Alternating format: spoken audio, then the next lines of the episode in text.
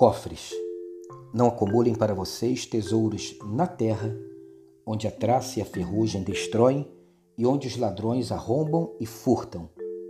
Mas acumulem para vocês tesouros no céu, onde a traça e a ferrugem não destroem e onde os ladrões não arrombam nem furtam.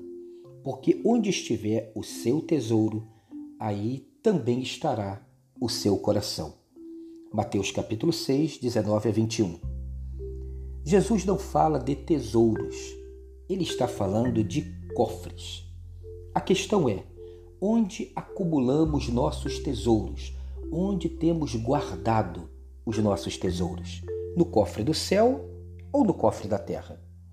Tesouros para Jesus é absolutamente tudo que se tem na vida, sejam as coisas que podemos tocar, como um carro, um apartamento, uma casa sejam as coisas que não podemos tocar, como as nossas virtudes, os nossos afetos mais legítimos e até a nossa fé. Jesus nos conduz a uma autorreflexão sobre onde está o nosso cofre, onde guardamos os nossos tesouros, porque ali estará o nosso coração. Essa pergunta desnuda o caminho da nossa vida e provavelmente explica muita coisa pela qual temos passado. Se não, vejamos.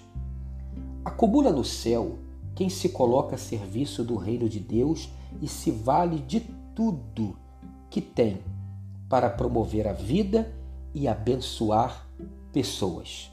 Ao contrário, acumula na terra o ensimesmado, que só está preocupado em reter, em atender suas ambições e não percebe a vida além do seu próprio umbigo.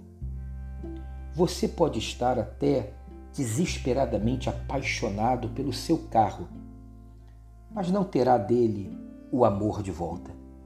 Só as pessoas podem nos amar de verdade. Então, o que temos feito com os nossos tesouros? Onde é o nosso cofre?